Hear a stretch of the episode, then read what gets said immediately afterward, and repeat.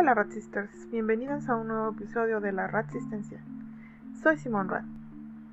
Esta semana pasaron una variedad de cosas, desde indignantes hasta interesantes en los temas de los derechos de las mujeres, pero también en el área de protección a los derechos de menores. Un caso fue el conversatorio organizado por la Asociación contra el Borrado de las Mujeres. En este evento se habló de lo que está pasando en Chile, Argentina, República Dominicana y México respecto a leyes que, de aprobarse, contribuirían al borrado de las mujeres, tanto en concepto como en la búsqueda de que tengan derechos plenos y no se remuevan los que tanto trabajo costó lograr, como seguridad y justicia, por mencionar un par de ellos. En el conversatorio se habló de todo lo que está pasando en esos países.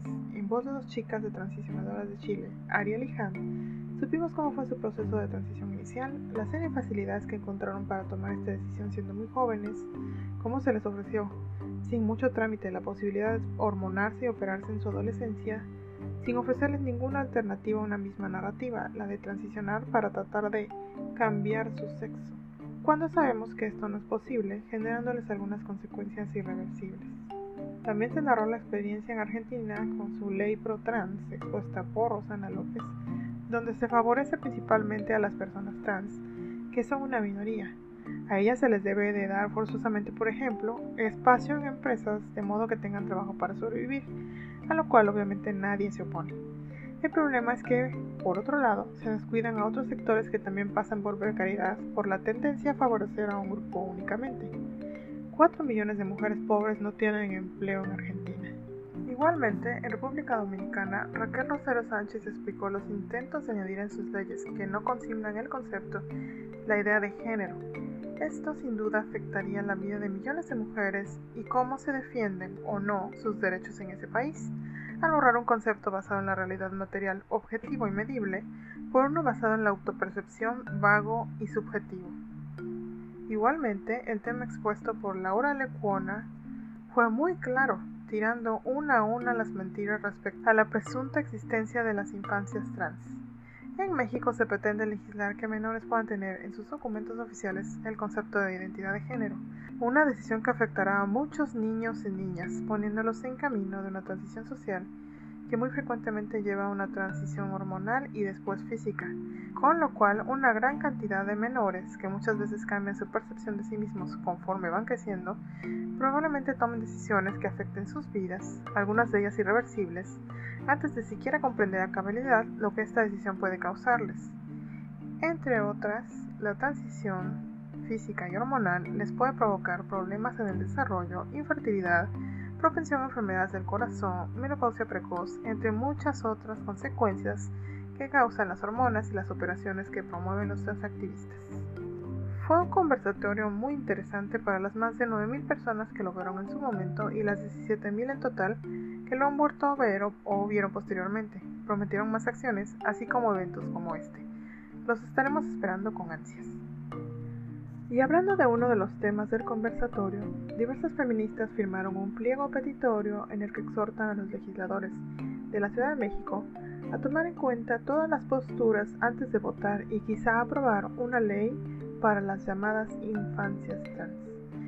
El pliego pide que por el interés superior de la infancia se realice una interpretación más amplia con revisión científica de personal médico, de salud mental, así como expertos en perspectiva de equidad y en el libre desarrollo de la personalidad, antes de crear esta ley que permitiría que los niños y niñas que se autoperciben como trans, es decir, que sienten que su cuerpo no corresponde con su supuesta identidad de género, puedan sustituir en sus documentos oficiales el hecho inmutable y material del sexo con el que nacieron y poner en su lugar el género al que dicen pertenecer. ¿Por qué la oposición a esto?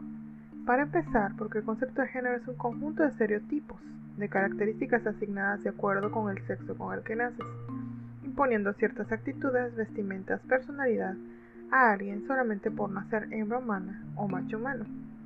Desde la misma oficina del Alto Comisionado de los Derechos Humanos de la ONU se reconoce este fenómeno, como bien lo cita el pliego petitorio. De acuerdo a experiencias de leyes transgéneros similares en otros países como Reino Unido, Australia y Canadá, que se aprobaron sin debate social alguno, se afectó a menores en su desarrollo mental, psicológico, social y familiar. La transición social que pretenden validar a través de esta posibilidad de cambiar los documentos oficiales es un paso que puede llevarlos a transiciones con consecuencias no reversibles, según el tiempo y grado de modificación que se realice en sus cuerpos, pues la terapia hormonal en cuerpos sanos no ha sido debidamente estudiada ni es, como muchos quieren hacer creer, completamente reversible. Y por supuesto, las operaciones para retirar ovarios y útero en el caso de las niñas, así como pene y testículos en niños, tampoco son cosas reversibles. Y a esto se les empuja poco a poco, iniciando con la transición social. La idea es forzosamente acomodar en una cajita a un niño o a una niña que no se ajuste a los roles de género, es decir, que siendo niña hace cosas consideradas de niño por la sociedad y siendo niño hace cosas consideradas de niña. Hacer esto es forzar nuestras ideas en menores que no tienen todavía la capacidad de tomar decisiones tan permanentes y trascendentes en su vida, sobre todo considerando que sí se han registrado casos de personas que se arrepienten cuando ya es demasiado tarde. No importa que estos casos sean una minoría, es necesario ofrecerles todas las alternativas, herramientas y puntos de vista antes de arruinarles la vida posiblemente con problemas de salud permanentes, desde infertilidad, imposibilidad de vivir una sexualidad plena, así como cambios en el aspecto inesperados o incluso una menopausia precoz. Ojalá los legisladores escuchen a quienes únicamente desean un desarrollo libre de la personalidad de los niños y que no siguen los dictados de una cultura y estereotipos creados por adultos. Otro tema álgido ocurrió en Chile. Resulta que un hombre acusado de violar en 2019 a una joven de 21 años, Antonia Barra, que luego se suicidó, fue puesto en prisión domiciliaria.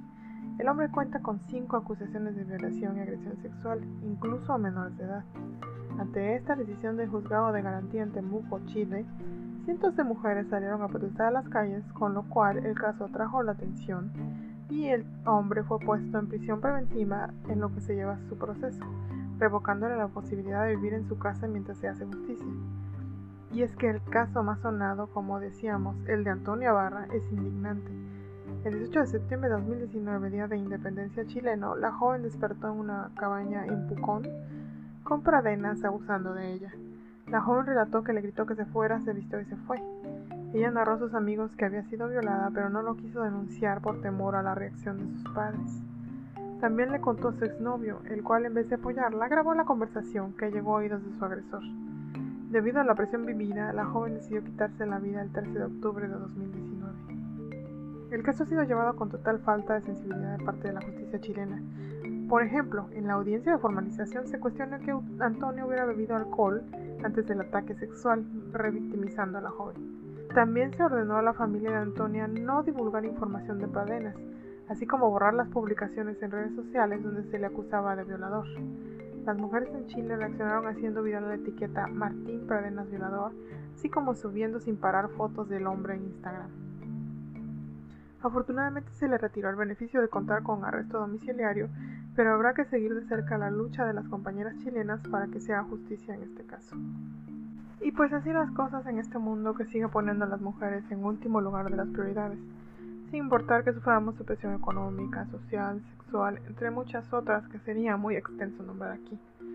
Espero que haya sido desahogado este episodio. Recuerden que estamos en Anchor, Spotify, Apple Podcasts, Breaker, Google Podcast, Overcast, Radio Public y Podbean. Ah, y también en Tuning. En todos nos encuentran como la Rasistencia.